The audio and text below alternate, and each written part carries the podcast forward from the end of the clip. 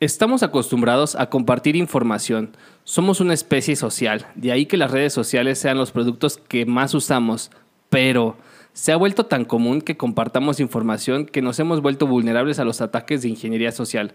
¿Qué es eso? ¿Cómo se come? Pues les traje un experto en seguridad, así que guarden sus carteras, cierren todo y pongan atención. Bienvenidas y bienvenidos a Chile Mole y Tech, un podcast donde yo, Mariano Rentería, busco hablar sobre temas de tecnología con un enfoque y cariño a temas de TI. En el episodio de hoy, pues tengo de invitado a Iram Camarillo, que pues les digo que es director de seguridad y privacidad de la información en Security, es investigador de ciberseguridad y podcaster de creadores digitales. ¿Cómo estás, Iram? Bien, Mariano, muy bien. Aquí muy feliz de estar contigo y pues con todo el público que tienes. ¿Y tú qué tal? Todo bien, una, una semana pesadita, hace un montón de calor, la verdad. Este, Pero fíjate que desde hace rato que yo traía ganas de, de, invitarte a ti. Este, creo que el tema de seguridad es un tema muy importante del cual se habla bien poco. Yo te sigo a ti en redes sociales y todo el tiempo estás poniendo pues empresas que venden datos, literalmente, este, lo cual me estresa, ¿no? Y como desarrollador de software, pues estoy muy consciente de cómo a veces dejamos el tema de seguridad de ladito. En este caso, tú decidiste elegir de ingeniería, eh, elegiste hablar, perdón, de ingeniería social o social engineering. ¿Por qué crees que este es un tema interesante, Iram? Mira, yo creo que la, la, ingeniería social es un punto importante porque es un medio a través del cual tú puedes llegar a ingresar a los sistemas de una compañía o si lo vemos tal vez del lado un poco más terrenal, de engañar a las personas y obtener un beneficio de ellas. Entonces, se habla mucho de ingeniería social en muchos podcasts o incluso en algunos blogs en español o en inglés, pero todos uh, lo, lo, manejan como un producto o como una técnica, incluso hay algunos que hablan que es una herramienta, pero la realidad cuando tú estás haciendo o intentas hacer algún ataque, pues lo que necesitas es ingeniería social para que ese ataque o para que la ingeniería social sea el medio a través tú puedas llevar eh, exitosamente el ataque. Entonces, es algo de lo que quiero hablar aquí, de platicar exactamente esos, esos mitos o, o, cuál es la importancia, ¿no? Y que la ingeniería social entra en todos lados y que no te das cuenta hasta que pues estás enfrente de algún requerimiento de un cliente o, o si estás del otro lado, pues atacar a una compañía, ¿no? A una persona. Claro, pues mira, Vamos a entrarle de lleno, de lleno al tema. Y fíjate que yo traigo aquí unos, unos cuantos datos de nuestras famosas investigaciones de dos minutos, que esta vez me tomaron como, como diez. Este, pero aquí decía que, por ejemplo, ¿no? en un reporte de CSO Online, que pues es una, creo que es una publicación más o menos respetable, decían que una empresa, por ejemplo, Verizon, que es una de las más importantes en Estados Unidos, detectó que la mayoría del malware que recibieron en las computadoras fue vía correo electrónico y de haber sido y una vez que fue dado esto cierto, perdón, el 94% de los casos fueron a través de phishing o de ingeniería social. Entonces, bueno, un dato importante, luego otro dato que encontré en otra publicación que se llama Dogana Project de la Unión Europea dice que solamente un 3% del malware intenta explotar de forma exclusiva una falla técnica. El otro 97% involucra hacer este, ataques a través de ingeniería social, de acuerdo a una fuente de NoB4. Les vamos a compartir, como siempre, todos estos links en nuestras redes sociales. Y bueno, por ahí intentando ver pues de qué tamaño era el, el pastel de estos ataques de la ingeniería social, pues encontré también un dato ¿no? que decía que se estimaba que asciende a 5 billones a nivel mundial los, los, los, gastos, digamos, que, o los daños que incurren la ingeniería social. Y para poner esto en perspectiva, pues bueno, Airtable eh, recibió una ronda de inversión y Airtable ahorita vale 5.7 billones. Entonces, es como si toda esa empresa desapareciera, digamos, de, de, un, de un lado, digo, de un momento a otro, por, por un solo ataque al año. Este, no sé si nos quieras platicar tú, Iram, pues bueno, si estos datos te hacen sentido, ¿no? O sea, si tú crees que sí es un tema pues muy importante o si a lo mejor lo estamos sobre, sobrevalorando? Eh, mira, en cuanto a los datos financieros, yo creo que es algo muy variable, si no hay que tropicalizarlo, porque aquí estamos hablando en que una empresa recibe un fondeo de 5.7 millones o miles de millones de dólares, pero aquí en México o en Latinoamérica, pues ninguna empresa lo va a recibir, ¿no? E, es, demasiado dinero. Eh, si lo trasladamos tal vez hacia algo como México, como Colombia, como Argentina, yo creo que sí se pueden llegar a ver pérdidas, pero ahorita donde más podemos ver en dónde se reflejan esas pérdidas es en, el, la cantidad de dinero que las empresas le pagan a criminales como ransomware, ¿no? Que va desde un millón de dólares, que van desde 500 mil dólares, o sea, el, el promedio es de un millón de dólares lo que tienen que pagar más que nada las compañías. Eso depende también de su evaluación y de los, las ganancias que tengan anualmente declaradas públicamente. Entonces, yo creo que a partir de ahí, si nos ponemos a investigar cuánto han pagado las empresas, pues podemos estimar cuántas, cuáles son las pérdidas para México, ¿no? Muchos de estos, muchas noticias lo que hacen es evaluar o hacer proyecciones de, ok, tal vez se detuvieron las operaciones de la empresa A y esas operaciones le costaron a la empresa tal vez dos millones, ¿no? Pero ese es un estimado que tal vez lo está haciendo alguien afuera de la empresa o que tal vez alguien de, dentro de la empresa dijo, ah, pues nos, nos, eh, nos pegó en dos millones de dólares, ¿no? Pero tal vez no son datos reales y, por ejemplo, a mí me pasa mucho que cuando antes, cuando nosotros hacíamos un approach con un cliente, le decíamos o le hablábamos de estos millones, ¿no? Oye, se pierden estos, se pierden estos. Y muchos se reían y decían, oye, la empresa ni siquiera vale eso, ¿no? Ni siquiera vale un millón de dólares. Entonces, no necesito seguridad porque no voy a perder tanto o eso también les lleva a pensar en el que no soy un target específico para este tipo de criminales. Entonces sí hay que identificar exactamente en qué país estás, eh, cuál es la compañía que está afectada y a partir de ahí pues ya se pueden generar las estadísticas de las pérdidas. Claro. Oye, pues déjame explicar este, qué es ingeniería social, ¿no? Para, para todo, todo esto que estamos hablando y, y tú me corriges si me equivoco, ¿no? Pero de acuerdo a una definición que encontré en internet, ¿no? como este podcast que está en internet, la ingeniería social es el arte de explotar la psicología humana. Más allá de técnicas este, de hackeo eh, tecnológicas, esta, esta, esta herramienta es utilizada para obtener acceso a edificios, a sistemas o a información. Por ejemplo, en lugar de estar intentando encontrar una vulnerabilidad en el software, como a lo mejor podría ser este, un, SQL injection o algún cross-site scripting, algo así, un ingeniero, a través de un ingeniero social, podría llamar a un empleado y fingir que es una persona de soporte y le podría intentar engañar para que le dé su usuario y su contraseña. Esto es algo que, de acuerdo a lo que yo encontré, fue definido por Kevin Mitnick, que fue el que ayudó a popularizar el término de ingeniería social por ahí de los noventas. Entiendo que es un hacker muy famoso, Irán.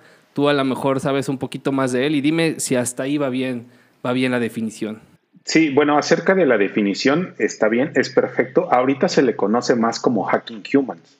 ¿Por qué? Porque al final de cuentas estás explotando a los humanos o claro.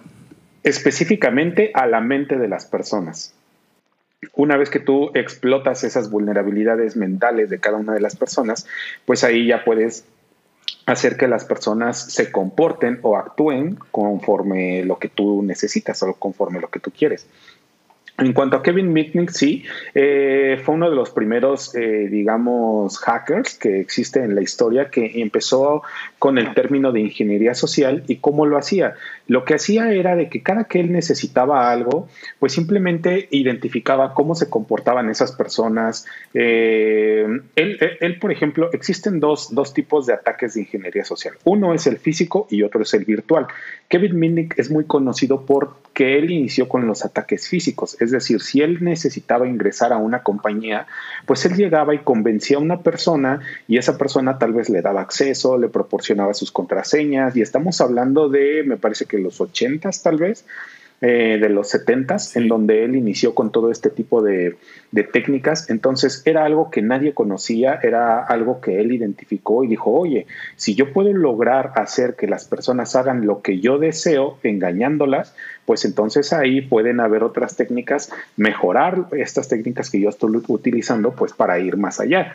Que incluso también un, eh, agregando un comentario, para el FBI fue muy difícil eh, encontrarlo e identificarlo porque él, él engañaba al FBI con ciertas técnicas para que no lo encontraran o si ellos iban tal vez a buscarlo, alguien si, si tienen la oportunidad de ver su historia, pues eh, ellos iban a buscarlo y se dice que el FBI llegó a una de sus casas y lo único que encontró fue una caja de pizza y en esa caja de pizza pues les escribió algo así como que aquí estuvo Kevin Mitnick, ¿no? Entonces es una historia súper padre y a partir de ahí empezó a crecer lo que fue eh, las técnicas de ingeniería social. son técnicas, no son herramientas. Sí, creo que lo dices muy correctamente. Este, al final del día, la ingeniería social, un poquito yo lo que, lo que investigaba o lo que leía por ahí, era que se basaba en este concepto pues de engaño, ¿no? O de fraude, ¿no? De scam. Este, un poquito más usando un término en inglés. Y me gustaría, y fíjate que todo lo que me, lo que me platicas, híjole, me suena padrísimo, me suena a películas de, de, de, pues de estas que vemos y dices, ay, ¿cómo puede alguien caer en estas, en estas situaciones, ¿no? ¿Cómo, puede, ¿Cómo pueden engañar tan fácil al guardia de seguridad, etcétera? Pero pues es, es, es, muy, es muy factible. Kevin Mitnick es un ejemplo de ello.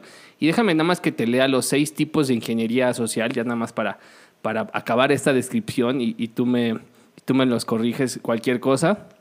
Uno es baiting o, carnada, imagino que se traducirá en español, que este se trata de cuando la ingeniería social depende de que una víctima caiga en una, eh, digamos que pique el anzuelo o pique la carnada, eh, algo así como cuando un, este, pones, pones un anzuelo para, para atrapar a un pescado, ¿no? Entonces la persona está mostrando la carnada, digamos, para, para intentar este, llamar la atención del, del target y, hacer, este, y tomar acción. ¿no?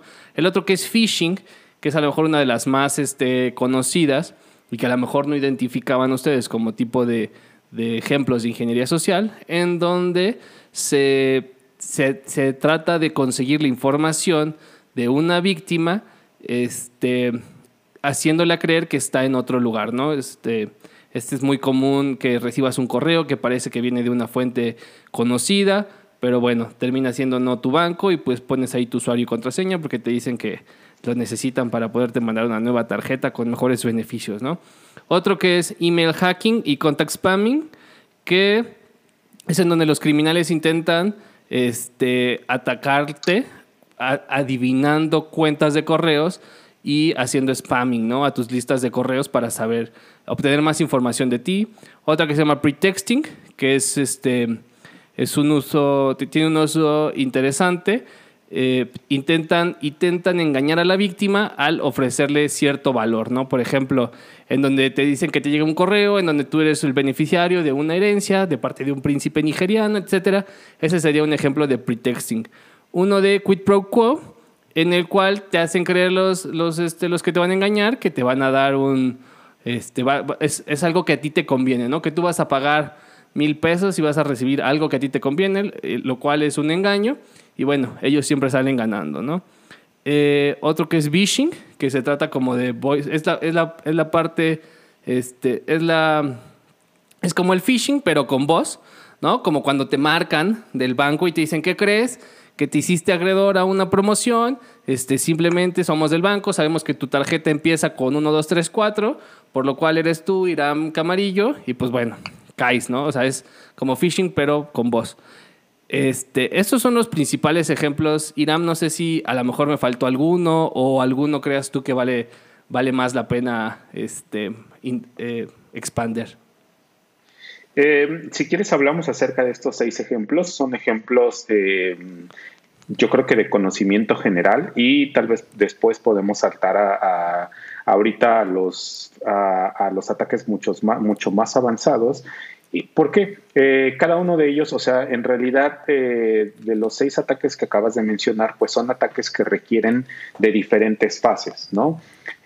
hablando en general, Primero, cuando tú necesitas atacar a un, ya sea a un target en específico o cuando necesitas atacar a muchas personas, es diferente el approach que tienes que hacer cuando tú quieres generar un ataque. Si tú quieres atacar a muchísimas personas, pues tienes que pensar cómo tu engaño o el engaño que tú vas a manejar eh, tiene que afectarle pues a muchas personas, ¿no? No nada más a en específico.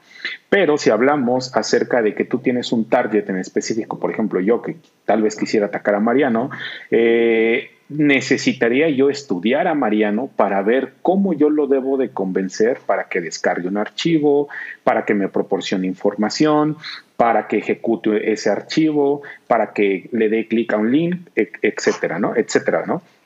Entonces, por ejemplo, hablando acerca del em, baiting, que es como la carnada, esto eh, yo creo que es una, una, una, definición inicial en el que sí tienes toda la razón. Lo que haces es simplemente soltar algo y cuando lo sueltas, los peces, no sé, la carnada, ¿no? Los peces deben de llegar solos y se, eh, se llevan la comida, ¿no? Esto se hace, por ejemplo, esto me recuerda a una de las escenas de Mr. Robot, para quien haya visto esta serie o para quien no lo haya visto, pues es una ¿eh? serie genial, genial. Entonces, quien ya la haya visto, si recuerdan, hay un chavo en alguna de las escenas, eh, me parece que es dentro de la temporada, sí es dentro de la temporada 1, en el que está fuera de un edificio y está regalando CDs. Entonces, esos CDs contienen un malware. Entonces, cuando el novio de Angélica llega y coloca el CD para supuestamente escuchar la música de este chico, pues lo que hace es ejecutarse un programa que lo que hace es infectar la computadora. Entonces, así podemos, eh, podemos identificar el, el, el, baiting, ¿no? Que es simplemente este, el que estaba dando los CDs lanzó la carnada, este chavo fue una víctima, dijo, ok, yo te voy a apoyar, yo voy a tomar ese CD, lo voy a escuchar y lo voy a compartir en mis redes sociales. Llegó a su computadora, lo puso y ahí fue donde automáticamente, pues con otras herramientas, el atacante pudo ingresar a la computadora, activar la cámara y empezar a tomar fotos para extorsionarlos posteriormente, ¿no? Ese sería un ejemplo. Para la parte del phishing, aquí eh, el phishing podemos hablar un phishing en específico o, bueno, ah, perdón, regresándome un poco a la parte del, del beating, es, hay algo que también se llama watering hole, que es como un ataque de abrevadero. Eh, ¿Cómo se llama esto? ¿Cómo es esto? Lo que tú haces es estudiar a, tu víctima y cuando tú la estudias, por ejemplo, si yo sé que tal vez a Mariano le gustan la parte de los podcasts, ¿no? Que le gusta todo lo de la tecnología y que es un desarrollador, bueno, entonces yo voy a empezar a, a targetear a, a Mariano lanzándole información relacionada a su interés. Entonces, en algún momento él va a recibir un correo y tal vez le digo, ok, mira, eh, puedes ganar desarrollando código en cinco horas 100 mil pesos, ¿no? O 10 mil dólares. Ok, entonces Mariano pues dice, ok, yo sé de código, yo sé desarrollar, puedo dedicarle cinco horas, le voy a dar clic al enlace y voy a ingresar a la página. Eso es un watering hole, que lo que haces es colocar una, como un abrevadero. Entonces, cuando tú colocas ese abrevadero, pues lo único que haces es atraer a la víctima para que venga y beba de esa agua, pero pues esa agua está contaminada. Ese es uno de los ataques eh, más avanzados del baiting. Ahora, regresándome a la parte del phishing, aquí cómo funciona la ingeniería social. La ingeniería social, pues funciona, o si es para cualquier persona, o sea, un, correo electrónico que se distribuye tal vez a 50 mil personas, a 50 mil correos electrónicos aleatoriamente, pues bien conocido es el, es el correo electrónico del príncipe nigeriano, ¿no? Que te dice que, ok, eh, él tiene una eh, herencia y que esa herencia la puedes eh, reclamar tú entonces te pide información y te piden muchísimas cosas. Aquí hay dos puntos importantes. Uno es que la persona se convenza de que realmente va a recibir esa herencia y responda con, con la información que le están solicitando y después te piden que hagas depósitos y que envíes dinero para confirmar, etcétera, ¿no? Esa es una cosa. Pero hay otro método en el que utilizan eh, ciertos eh, correos de phishing simplemente para identificar si la cuenta de correo electrónico existe o no existe. Tú sabes, por ejemplo, Mariano, por qué te recomiendan ni siquiera abrir los correos de phishing. O sea, porque tú dices, bueno, yo nada más lo abrí y no pasó absolutamente nada. Pero hay muchas personas que dicen, pues yo lo abrí y lo cerré y ya.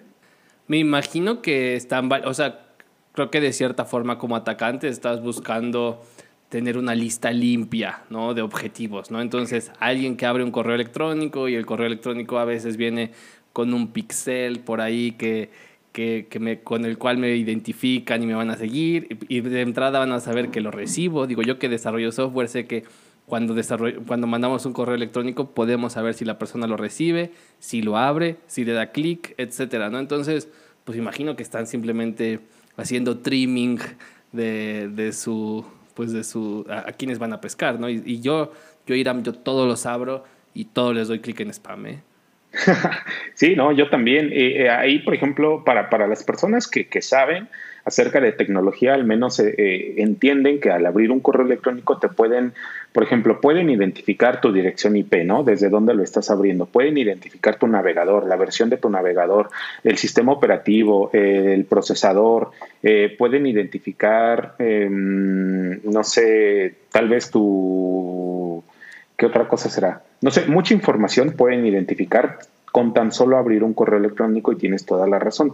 ¿Cuál es el objetivo de esto? Hay muchos correos de phishing que ni siquiera tienen una liga para que tú le des clic, sino lo único que quieren es limpiar la lista, eh, la base de datos que ellos tienen, que pueden ser de 20 millones de usuarios, y de esos 20 millones de usuarios, si, si un millón lo abre, eso ya es ganancia. Y ahí es donde llegan a ofrecer en los foros underground de vendo una base de datos con eh, 100 mil eh, correos electrónicos comprobados y todo el mundo dice, ¿cómo los comprueban? Bueno, esa es la parte, ¿no? Maravillosa de que los comprueban porque los usuarios abren los correos electrónicos, entonces saben que esos correos están activos y pueden ser potencialmente víctimas para un ataque mucho más sofisticado. Entonces la parte de phishing pues así funciona, son diferentes pasos los que pueden llegar a, generarse y ya cuando eres eh, un, target o cuando ya eres una persona de interés para alguien más, pues ahí ya involucra lo que es el tema que tenemos ahorita de ingeniería social. ¿Cómo vas a llegar a esa persona? ¿Cuál va a ser el título que le vas a poner al correo electrónico para que sea atractivo a esa persona y que lo abra? ¿Cuál va a ser el contenido del correo electrónico que lo convenza para que le dé clic, ¿no? E incluso cuál va a ser el contenido de la página de la landing page a donde va a llegar para que cuando le dé clic llegue y te proporcione la información. Entonces, si se dan cuenta, es generas la campaña, tienes la extracción de, los, de, la base, de una base de datos, generas tu correo electrónico, generas tu infraestructura de phishing, pero para que tengas éxito siempre vas a necesitar ingresar la parte de ingeniería social. Entre más estudiado tengas a tu target, o ya sea a una, a una comunidad o a, cientos de correos electrónicos o a una sola persona, pues entre más definida sea tu mm, haya sido tu ingeniería social y la, y la recolección de información, pues muchísimo más éxito van a tener estas personas al momento de enviar un correo electrónico y tal vez eh, cometer un crimen, ¿no? Robar información, ingresar a la computadora, lo que sea.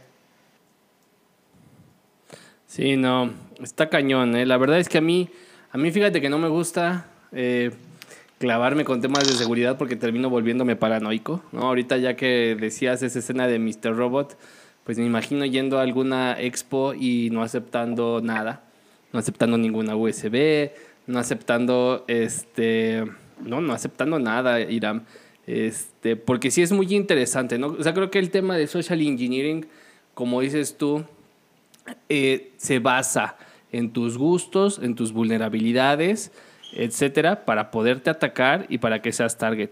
Y fíjate que yo traía aquí algunos poquitos datos de, la TAM, porque no hay muchos datos de Latinoamérica, pero decían, este, un estudio que está en Estatista, decían que los, los incidentes que más reciben las compañías en Latinoamérica, por ejemplo, en primer lugar está eh, infección con malware, en segundo, este con un 30%. Luego, con un 18%, acceso no autorizado a las aplicaciones o a las bases de datos. 15%, o sea, es el número 3, ataques de social engineering. Número 4, denial of service, ¿no? Los DOS. Eh, número 9%, eh, perdón, eh, exploit de alguna vulnerabilidad. Y, el 6%, el tema ransomware, ¿no? Que creo que el tema ransomware, como tú decías, ¿no? O sea, el social engineering podría estar relacionado con algunos de otros, de estos otros, de estas otras este, incidentes, ¿no? Puede ser un tema de malware, puede ser que a través de social engineering hayan podido hacer un ataque de ransomware muy exitoso, etcétera. No sé, este, pero bueno, al menos es interesante ver que de cierta forma empieza a haber un awareness entre las compañías en Latinoamérica. Estos ejemplos que tú platicabas muy interesantes. Yo traigo aquí un caso, y, creo que tú tienes más casos, pero traigo aquí un caso de Argentina, este, porque en julio, el 18 de julio del 2020, uno de, las, de los principales proveedores de telecomunicaciones en Argentina, Telecom Argentina, el equivalente a lo mejor a Telmex, eh, anunció que fue eh, objetivo de un ataque de ransomware, en el cual los atacantes pedían 7.5 millones que fueran pagados en Monero, que creo que es un tema que tú a lo mejor vas a platicar, pero por si no lo saben, Monero es, una, es un tipo de, de moneda de blockchain en donde les decían ellos que iban a incrementar el monto del, secuestro a 15 millones si no pagaban en los primeros tres días, ¿no? Este, se cree que este ataque eh, afectó a 18 mil workstation.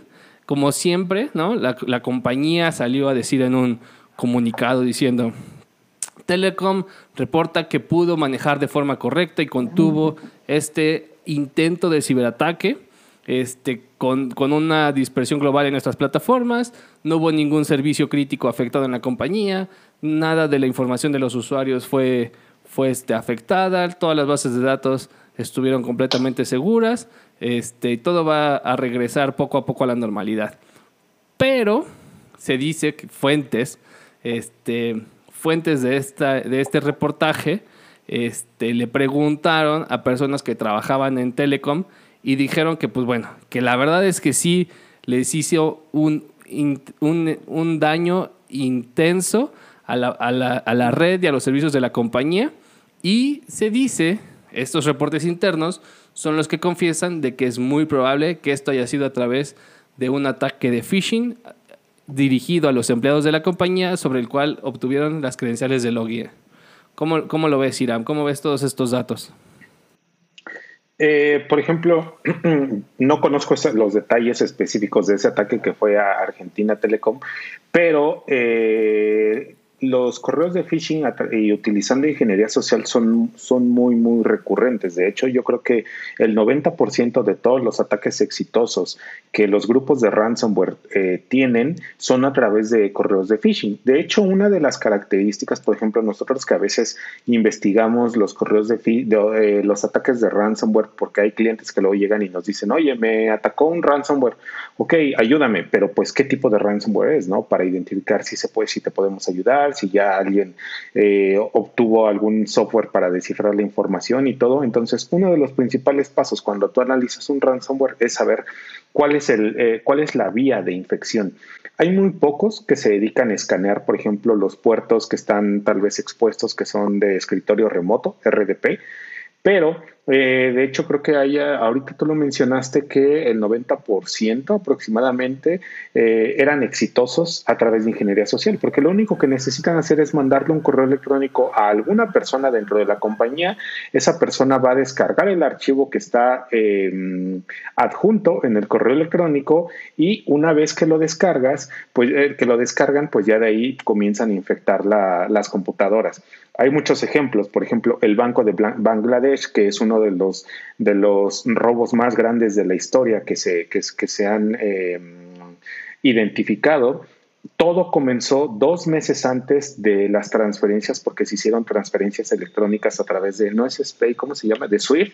Se hicieron transferencias electrónicas a través de SWIFT se habían robado miles de millones de dólares los atacantes, que eran, son atacantes norcoreanos. Y todo comenzó dos meses antes porque habían atacado a uno de los empleados del banco que había descargado un archivo y a partir de ahí habían infectado su computadora y tardaron dos meses pues en hacer el reconocimiento de la red, en recolectar información, etcétera. En México tenemos el caso de Pemex también, eh, que, se cree por el, por el tipo de ransomware que, los atacó.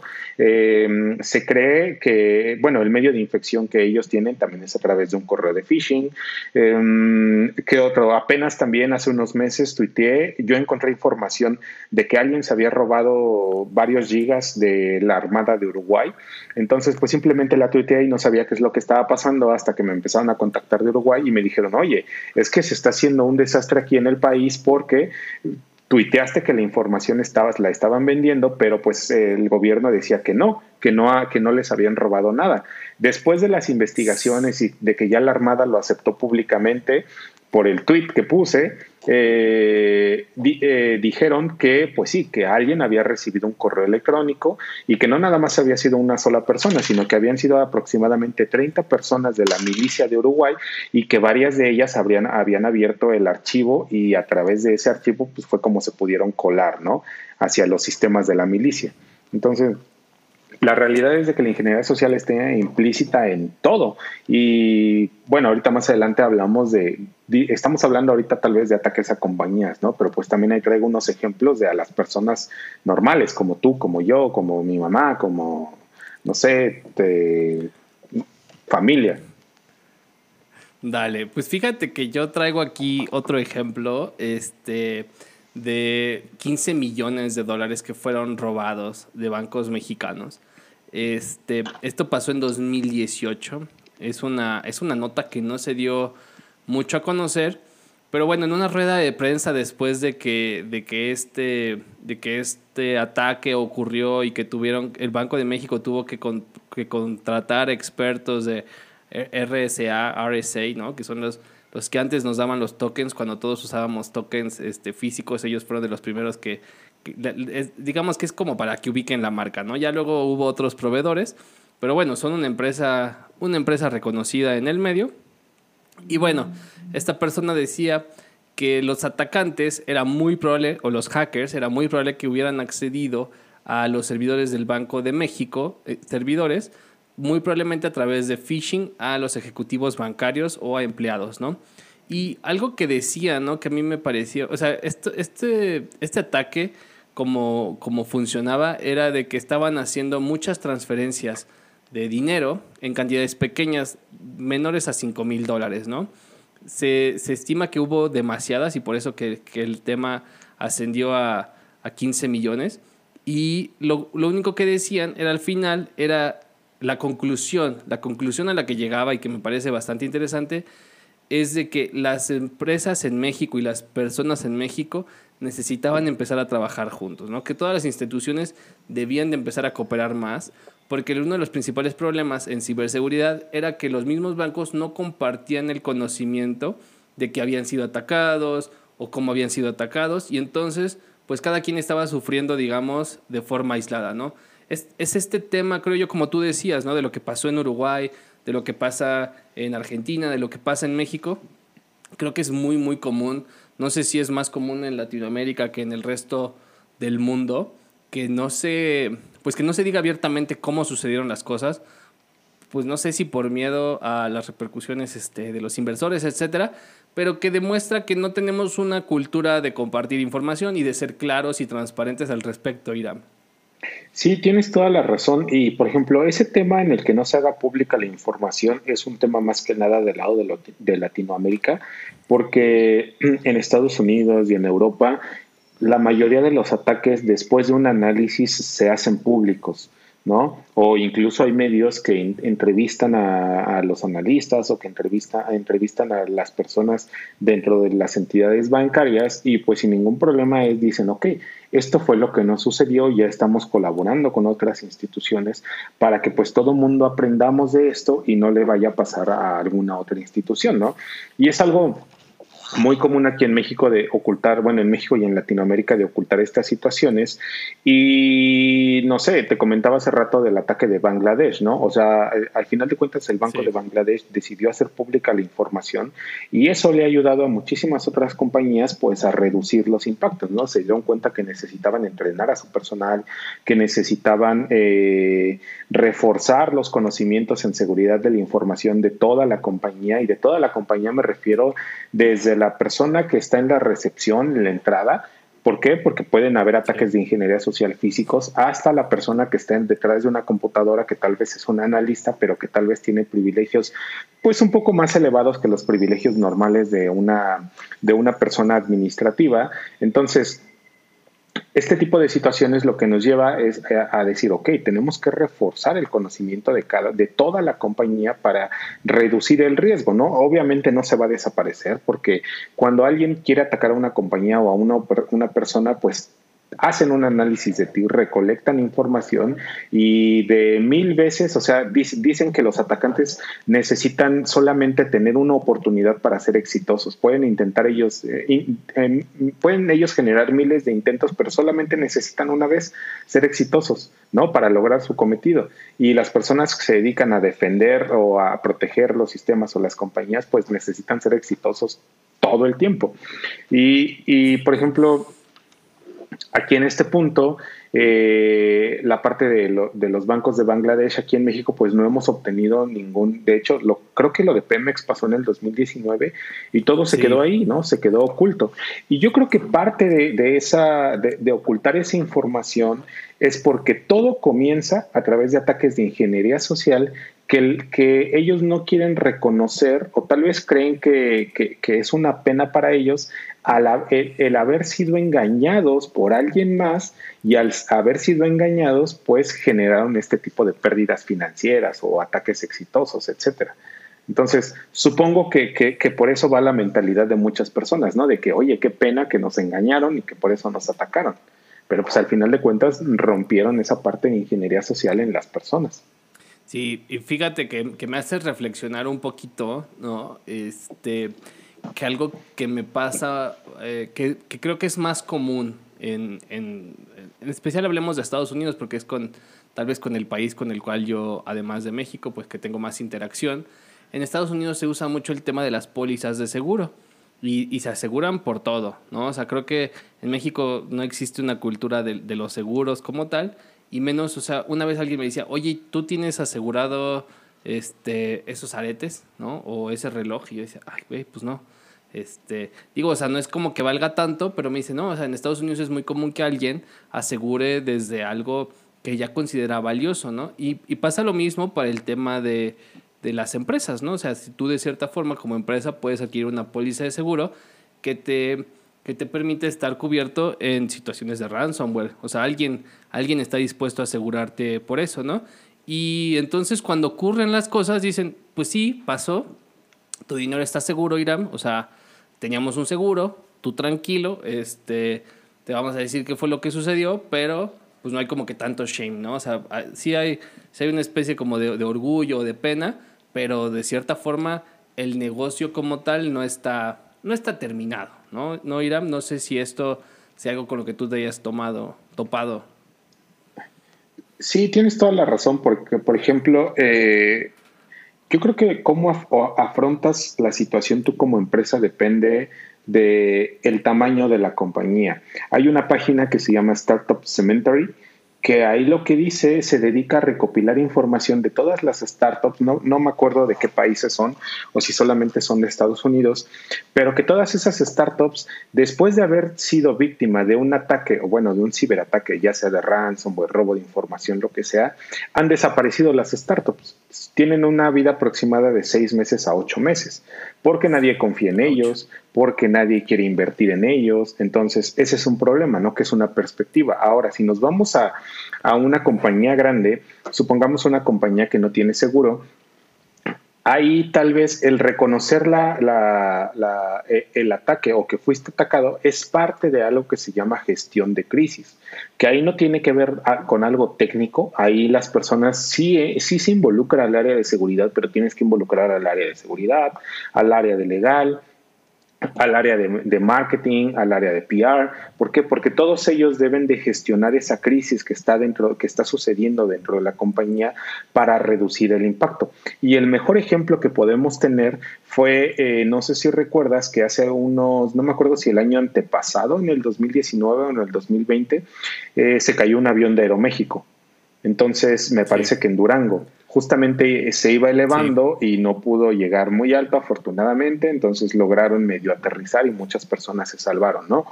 Esa es como que la, mejor, el mejor ejemplo de una gestión de crisis como lo hizo Aeroméxico. Aceptó que se había caído la aeronave, dijo que prometió eh, hacer pública la investigación, los resultados, se puso en contacto con las familias, o sea, al final fue un grupo que decidió atender tanto a medios como internamente, como a las personas involucradas en ese, en, bueno, las que iban en ese vuelo, y eso hizo que las acciones de Aeroméxico no cayeran tan, tan, tan, tan, tan rápido, sino supieron detener esa crisis y supieron gestionarla. Y ahorita, ¿quién se acuerda de eso?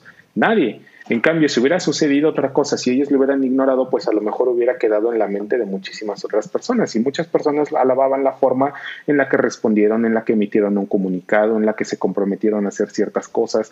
Entonces, eso quieras o no, yo creo que tal vez también es parte de una ingeniería social, pero una ingeniería social de, ok, tengo una crisis, el mundo o, los, o todo México se me va a venir encima porque creen que no le hago un buen mantenimiento a mis aviones. Entonces, ¿cómo le hago yo para convencerlos de que no soy tan mala empresa?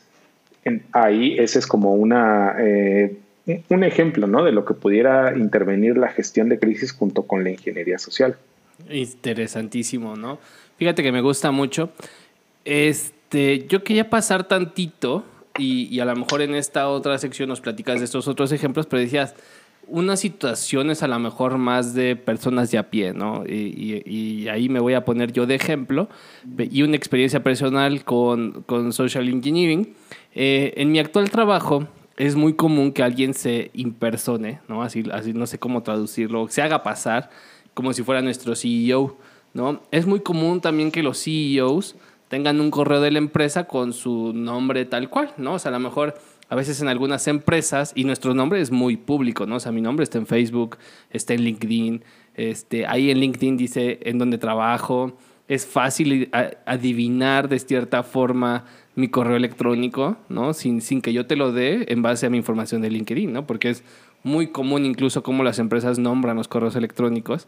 Pero en el caso de los CEOs, este, a mí me ha pasado, digo, no solo en mi actual trabajo, sino en, en, Walmart, donde yo también trabajé, los correos de, de, cierto nivel eran muy claros, casi con, con, con primer nombre y, y, apellido, ¿no? O sea, o incluso solamente el nombre propio cuando son empresas este, no muy grandes. Y pues bueno, aquí comúnmente recibimos correos, los empleados, seguramente alguien que está intentando adivinar las direcciones de correo de los empleados en donde dice, hola, soy, voy a poner el nombre, nombre ficticio, hola, soy John, soy tu CEO y fíjate que me urge ahorita comprar unas tarjetas de regalo porque se las vamos a regalar a los vendedores que más han vendido en este mes.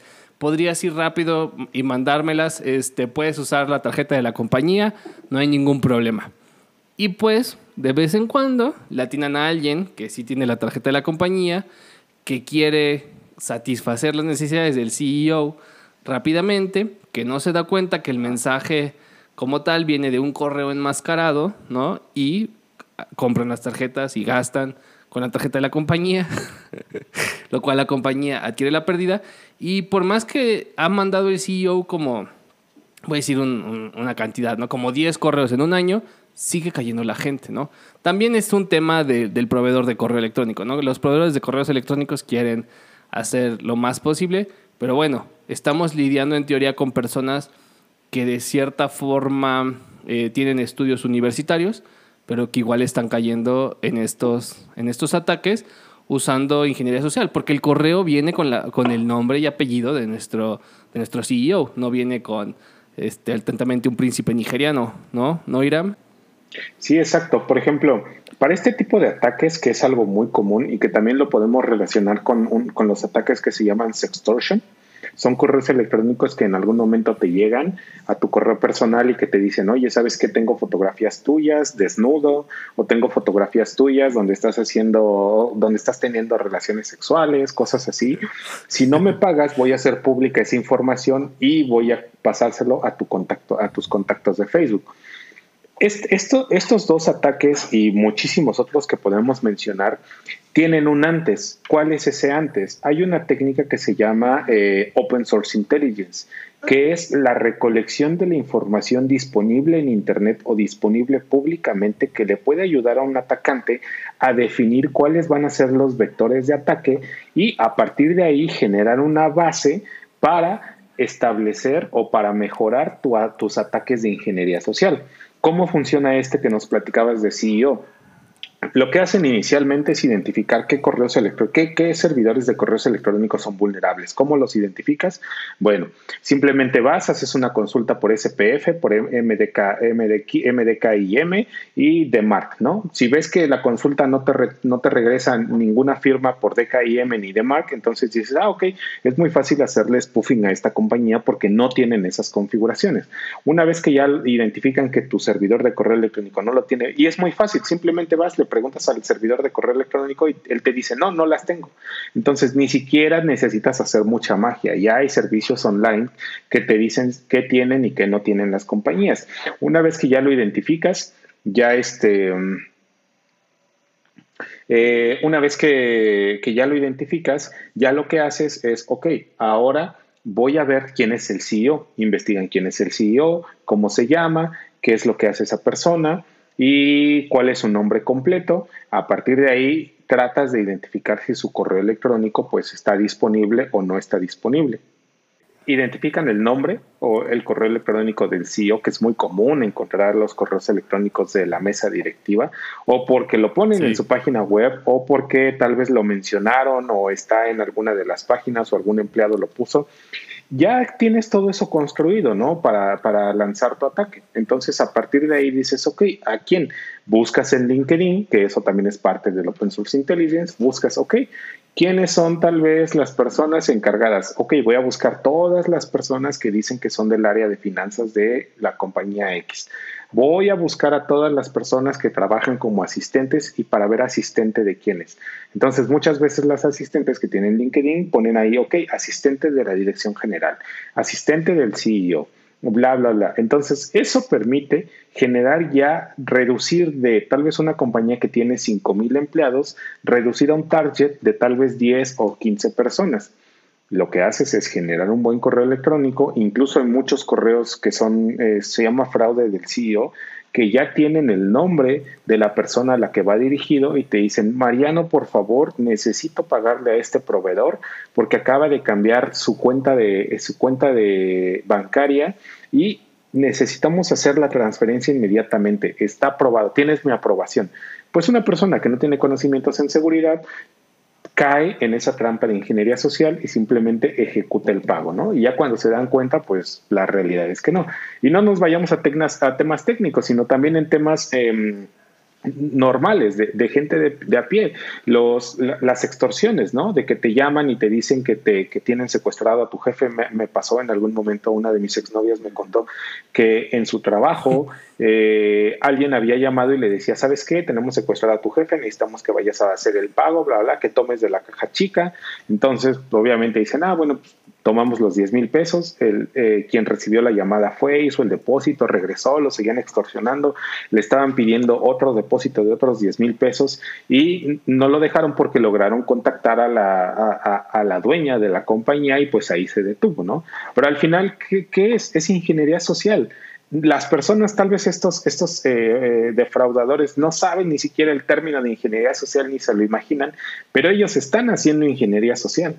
Sí, no, ese, ese, híjole, a nosotros, nosotros aquí, mi esposa hace no mucho estuvo a punto de caer en una, este, que le llamaron de Vancomer, ¿no? Y, son impresionantemente, ¿no? Este, el, término que yo leí hace ratito, que yo ni, conocía hasta antes de haber este, preparado la información de este episodio, que era voicing, ¿no? Se basado en tu voz, haciendo phishing de la voz, cómo pues, y, como decía al principio, ¿no? El tema de la ingeniería social se, se basa en las vulnerabilidades, en la necesidad incluso de actuar rápido. Yo leía que una de las formas como para defenderte de la ingeniería social era ser un poco más lento, y actuar con más calma, ¿no? No, no caer mucho en el FOMO, que es como que el fear of missing out, que diga, esta es una promoción que está a punto de vencer y dices clic, ¿no? O, o algo que parece muy gratis y aceptarlo, ¿no? O sea, creo que, creo que para podernos defender de la, de la ingeniería social,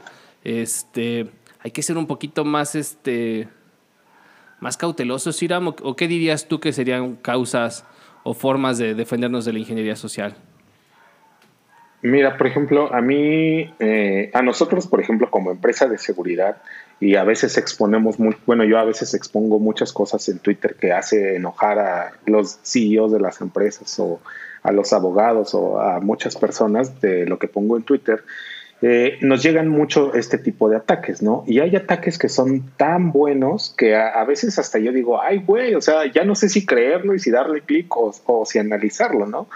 Pero algo que a mí me ha funcionado es dudar, o sea, dudar, dudar, dudar, tres veces, ¿no? Ok, dudas, ¿es real o no es real? Ok, tal vez puede ser real, ok, te vas al siguiente paso. Ok, ¿qué voy a investigar? El contenido, ya que investigo el contenido y ya que tal vez ves, por ejemplo, antes se decía mucho revisa los certificados, ¿no? Si la página no tiene HTTPS, entonces es insegura y es un engaño. Pero ahorita ya con Let's Encrypt ya podemos saber que pues, cualquiera puede establecer un certificado y colocarlo en una página, ¿no? Entonces, las, las cosas que te decían antes al día de hoy ya no sirven porque ya muchas son obsoletas no obsoletas al 100%, pero ya no sirven como para identificar un ataque de ingeniería social. Entonces, una vez que tú estás convencido de que todo, que tal vez cosas técnicas eh, son reales, pues vuelves a dudar, ¿no?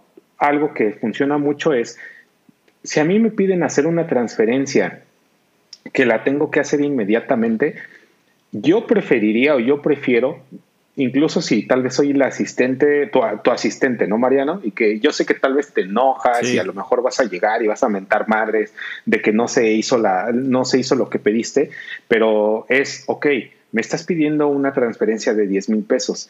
Te voy a llamar hasta que me respondas y hasta que tú me confirmes de que realmente necesitas ese dinero, ¿no? Y o que sí quieres que haga la transferencia. Una vez que hasta que tú me escuches, exacto, hasta que tú hagas contacto con esa persona o con quien te lo está pidiendo y que te afirme que realmente sí es lo que se está solicitando. Entonces, una vez que, esa que, que ya lo validas, pues a lo mejor ahí ya dices, ok, ya lo validé, ya sí hago la transferencia y, y no es real, porque en algún caso pasó en el que en una empresa aquí en México de judíos les pidieron una transferencia de 60 mil dólares. La secretaria le llamó al dueño de la empresa o sea, digo judíos porque entiende eh, eh, el impacto que tuvo, ¿no? Con, el dueño de la compañía. Y él estaba tan ocupado y estaba con, sus ideas, eh, con su cabeza en otro lado, que él le dijo, sí, sí, sí, sí, sí, hazla, que no sé qué.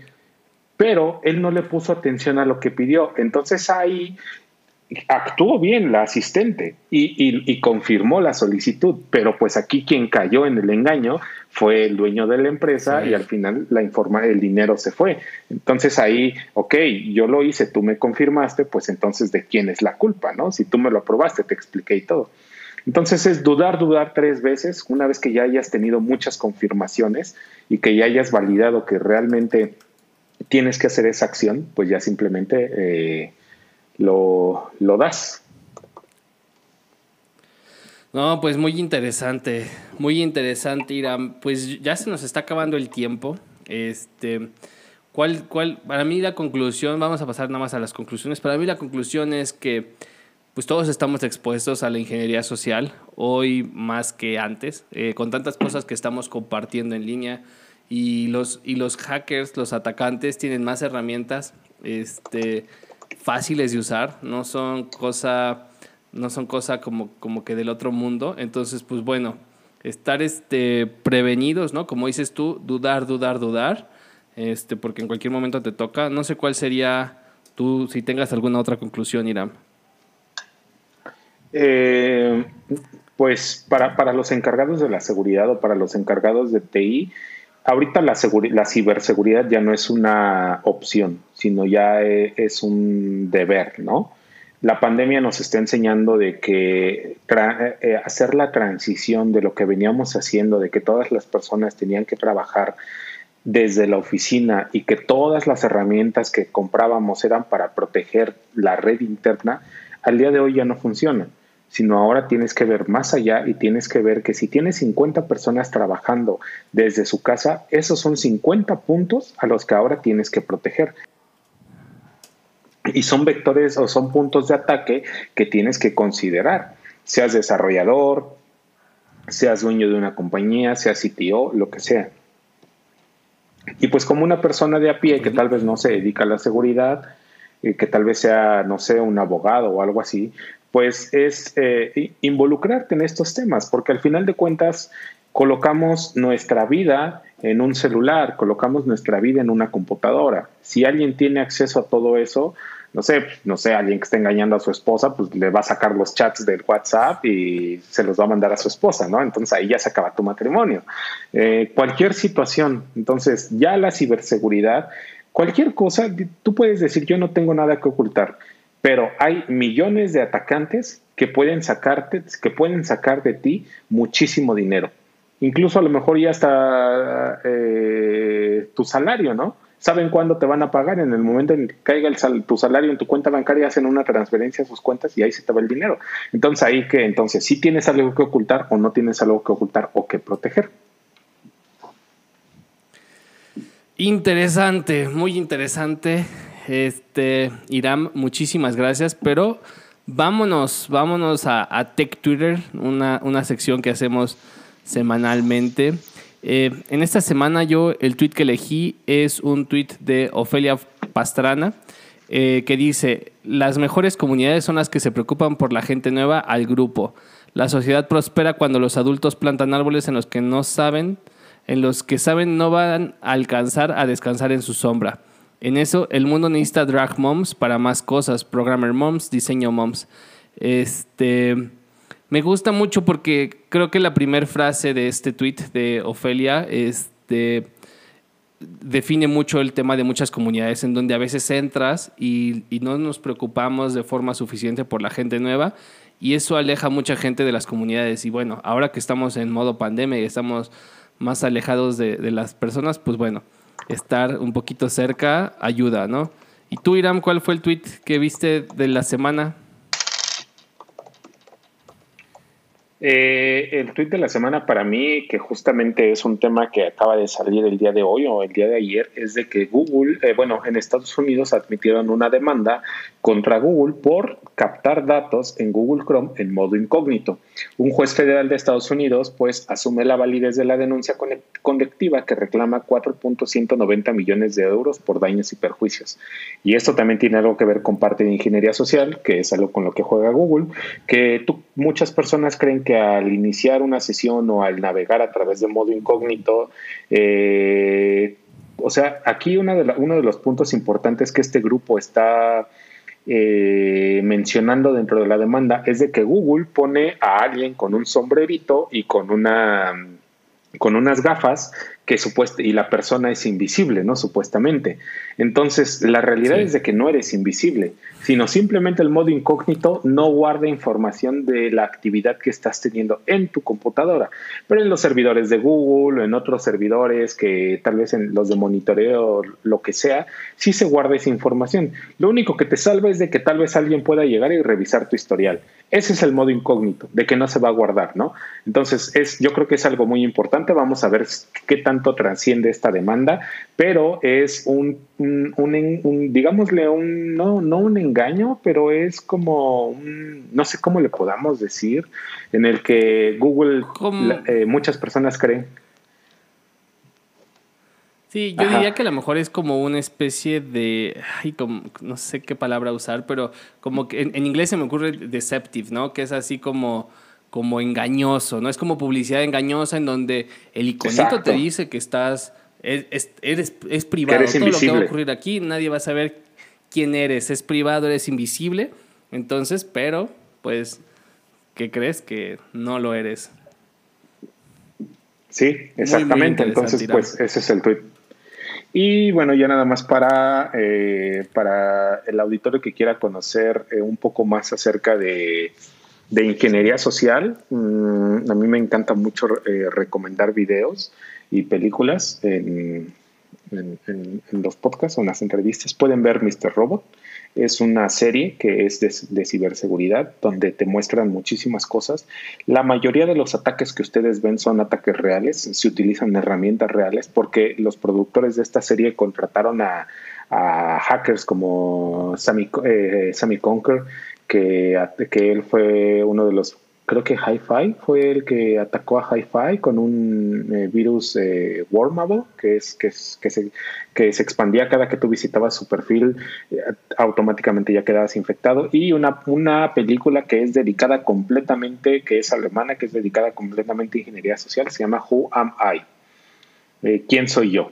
La pueden ver en YouTube, ahí está disponible. Entonces ahí se pueden dar cuenta de los alcances de lo que es investigar a una persona o a un grupo y cómo aplicar la ingeniería social pues para desaparecer incluso de la ley. Interesante. Y los vamos a compartir en nuestras redes sociales. Este, muy, muy buenas recomendaciones, Irán, para, para que ahora puedan ver en sus vacaciones de Semana Santa o en fin de semana o ahí ya saben el, Netflix and Chill. Este, pues muchísimas gracias a todos por escucharnos en un episodio más de Chile Mole y Tech. Los invitamos a que sigan el podcast en nuestras redes sociales, en Twitter, en Instagram, en Facebook. Estamos como Chile Mole y Tech. Que se inscriban a nuestro newsletter. El link está en nuestro, en nuestro link de nuestra cuenta de Twitter. Ahí hasta abajo está el link del newsletter. Ahí los podemos conocer mejor y les mandamos stickers a cambio de su pues de reconocerlos como nuestros escuchas. Los invito a que me sigan también en mis redes sociales. En Twitter mi handle es Mariano Rentería. En YouTube tengo un canal como Mariano Rentería. Esta semana saqué un libro. De hecho, eso ya recordé, Irán, eso fue lo más relevante de mi semana, que el lunes lancé un libro. Este, si lo quieren ver, es este, guía de bolsillo para ser un buen líder técnico. Está el link ahí en mi, en mi Twitter. A ti, Iram, ¿en dónde te encuentran? Eh, me pueden encontrar en Twitter, que es eh, mi usuario es arroba iramcup, arroba H-I-R-A-M-C-W-P. Y también en Facebook, pues es facebook.com diagonal iramcup. Perfecto. No, y pues los invitamos a que escuchen también tu podcast que se llama Creadores Digitales, en donde hablan de temas interesantes. Y pues bueno, no olviden que si les gusta el podcast, recomiéndenlo a sus amigos. Y si no les gusta, pues recomiéndenlo a sus trolls o a sus hackers más cercanos.